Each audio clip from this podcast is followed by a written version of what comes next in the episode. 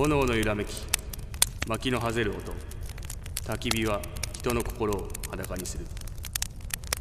鶴岡深夜の焚き火トーク。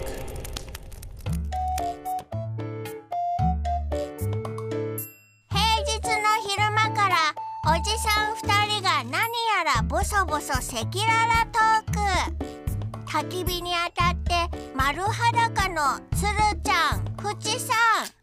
今日はどんな15分になるのでしょうか？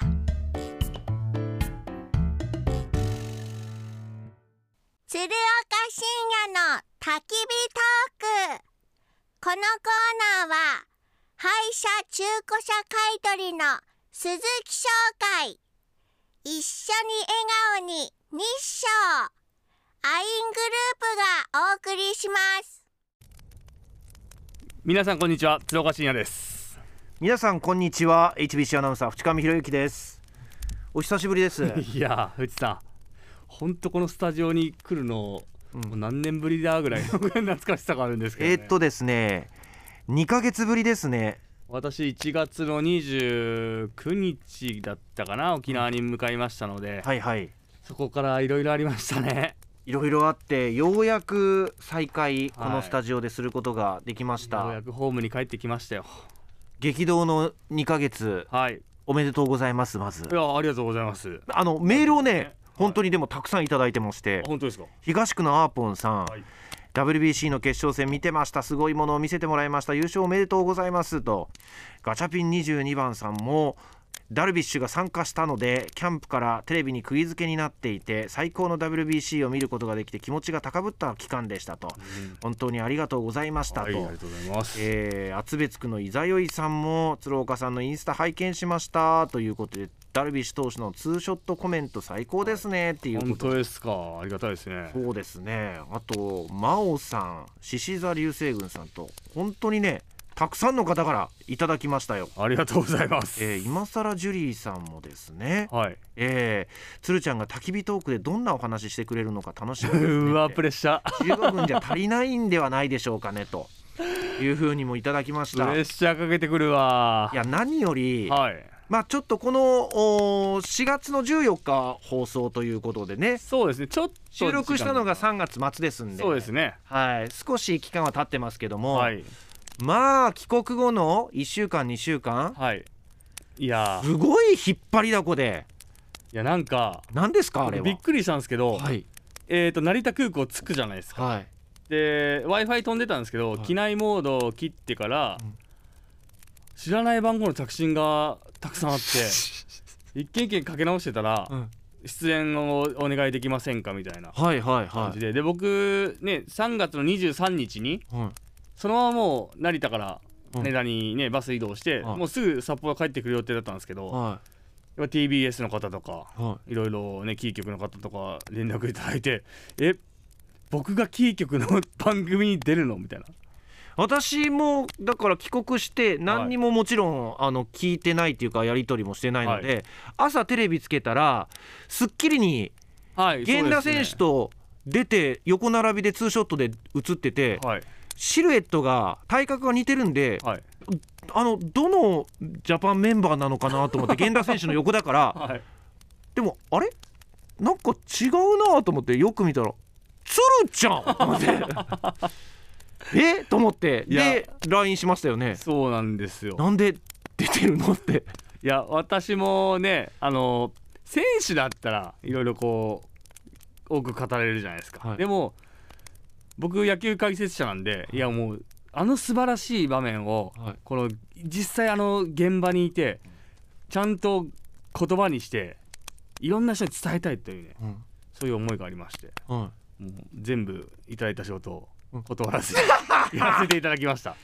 い、いやだから、はなんか鶴ちゃんか白井さんかみたいな感じね、ビーローテーションでしたね。ヘビーローテーションでしたでね。そろそろもういいだろうって思われてんだろうなと思いながら喋ったりもしてたんですけど。いやいやでもはい。その全国放送の番組に毎日出て各局暗夜してはい。まあ HBCTBS の系列でしたら「午後スマ」と「昼帯」そうですね出させてもらって。昼帯めぐみさんの番組。番組。ずっと出たい出たいって言ってましたよね。そうなんですよ。念願叶いまして朝の情報番組出して札幌で出してもらってはいそのまま飛行機乗ってうん。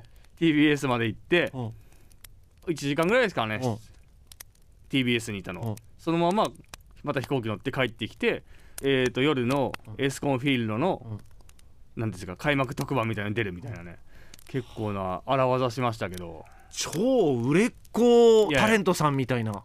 なんか売れっ子タレントというよりはい。これ言い方ちょっと失礼かもしれないですけど、は一発屋芸人みたいな。いやいや感覚。あなるほど。はあー一気にブレイクした芸人さん。い。はい m 1で優勝した翌日みたいなそこから人生変わりましたみたいな、まあでもなんだろうな。開幕したんですかプロ野球が、はい、なんか落ち着きましたねあ私の本職は野球について喋るこの解説だと思って。はなんか今ちょっとほっとした気持ちというかちょっとああこう。4月に入ってから日常に戻ってきたなと。あ。いやーでも本当ねうん。この侍ジャパンでうん。宮崎のキャンプではい。バッティングピッチャーで近藤選手の背中3球通してうんバッティングピッチャークビになってもうやばこれどうしようと思いながらは過ごしてましたけどいはあはあはああんな場面にね立ち会えますか？最高でしたよえ藤さん。いやこれだけ現役でも実績残した鶴ちゃんでもあんな場面って言うんですか、あんな場面ですね。はあのー韓国戦ダルビッシュ選手と僕キャッチボールしたんですけどいはいは4万人が見てる前でいはい、日本シリーズより全然緊張しました、うん、なんでによたった日本シリーズの方が緊張するじゃないですか。たった5分のダルビッシュ選手とのキャッチボールが、うん。日本シリーズで緊張しました。それなぜですか？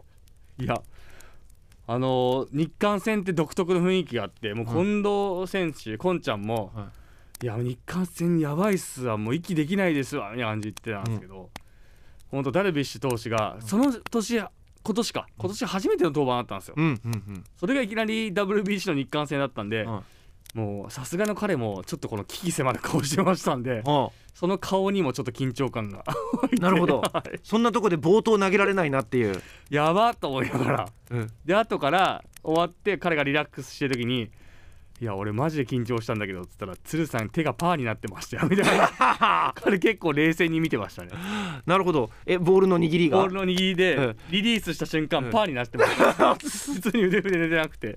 なるほどね。はい。スナップ聞かせられず。スナップ聞かせられずこう砲丸投げみたいに投げてたよっつって。はあ。それぐらい緊張するんですね。緊張そのしますよ。日の丸を背負って戦うっていうのは重圧は背負ってるんだけどもそのあたりやっぱり超一流の選手たちっていうのはうまく折り合いつけてる感じなんですね。もちろんそうですし普通に緊張してもうんちゃんと自分の力発揮できるからジャパンに選ばれてるんでしょうね、うーん。思いましたね。まあでもその中でもこの吉田正尚選手。は全くペース崩さずに。い。は集合とかもうん。あんまり時間とか気にせずいはマイペースにやってましたね。あへえ でもやっぱねバッと持った時のこの鋭い眼光とか。はい。おバットマンやと思ってね。まあでも一番でもそのマイペース崩さなかったのはうん。吉田投手とうん。伊藤大海でしたね。ほうほうほうほうほうがうねほなんだろうな彼結構ルーティン多いんですよ。うほ試合前投げる前のね。うほ中継ぎってそれルーティンする時間ないじゃないですか。でもそろそろヒロミ行くよってなっても全然「はい」って言うんですけど、うん全然ペース上げる様子もなく。うん「おいヒロミ早く!」っつってうん。逆に僕と梶原ブルペン捕手がせかしてたぐらいでしたね。はあ。やっぱりそのあたりのメンタルがメンタル。大事なんですか？メンタル超強いです。そういう面でいくと大谷翔平はどうなんですか？大谷翔平はなんかもううん。別世界。で別野球やってる人みたいな。本当よくねあのジャパンの選手が言ってたんですけど、はい高校生の野球に一人だけ一流のプロ野球選手が入ってるみたいな、あそれぐらいのやっぱりちょっとレベルの差は感じましたね。えジャパンの、はい。ジャパンの選手が高校生ってこと？高校生。超一流なのに？超一流なのに。あー。いやもうね大谷選手の話しだしたらもう焚き火とか終わっちゃいますいやいやいや。いやだからテレビでたくさん喋ってるから、はい。そのテレビで喋ってない話？もうもね。うそういう話を聞かないとこう焚き火トークとしては成り立たない。成り立たないかもうここで喋らないとどこで喋るんですかっていう話じゃないですか。だから、はいあのー、侍合宿前の前日には焼肉食いに行って、はい。食べに行ってい。はジャイアンツの選手とかうん。いたんですよね、い、うん。でそこでねお会計して僕が払ったっていう話したんはいしましたね。ダルビッシュ140億の男に。そおごったってういうね。焚き火トークでもしてましたもんね。ご馳走したっていう話しました。いち早くしましたよ。その後の話があるんですよ。お！えーとあれはキャンプ侍のキャンプがうん。中盤ぐらいに差し掛かかった時に、うん。栗山監督とこう外野でバッティング練習見ながら喋る機会があってはい「えー誰本当にやってくれてるよね。素晴らしいよね彼の。はその姿勢が」はい。栗山監督が絶賛したんですけど、そうですね。でもあのジャイアンツの選手と初日に焼肉食べに行ったんですよ、うんその時なんかいろいろこう話してて本当彼変わったなみたいな、うん。僕印象を受けて、うん。やっぱもうなんかこういう風にやっていこうってなんか方針みたいなのを決めてましたよ多分。うんうん。でその時僕強い気持ちでお会計僕したんですよみたいな。ほうほうほう栗山さん栗山監督に言ったら「うんえ？鶴そうなの?」うんごめん」って言われて。ほでそれで終わったんですようんうん。そしたら次その次の日かな次の次の日、名古屋でうん。試合したじゃないですか、うん。その時にちょっとマネージャーに言われて「鶴来て」って言ったら白い封筒を渡されてほ「これ監督から」って。う え？監督が包んで？包んでその時の食事代を。え？でいやもうそういうつもりで行ったんじゃないから、うんうん。えーそんな困るからって言って。じゃあ監督が絶対受け取るまで渡せって言われたんで、うん。って言われてうん受け受け取ったの。受け取りました。じゃあご馳走したわけじゃないじゃないですか。でも聞いてください。うん。金額見たら、うん。その会計の、うん。そんな全額じゃなかったんで、うん。僕と栗山さんがうん。ダルにおごったと。折半した。半分半分。っしたていうことになるってことですか？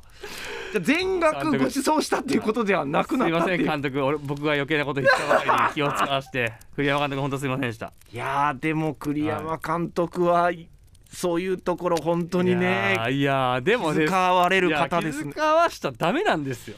言わなきゃよかった本当に。まさかそういう形で帰ってくるとは思ってなかったと。不本意です。それをしっかり受け取っちゃった。僕も不本意です。そういいいいって言いながらあそうって受け取ってるっていうね。ダメでした。大人になかったっすよ藤さん。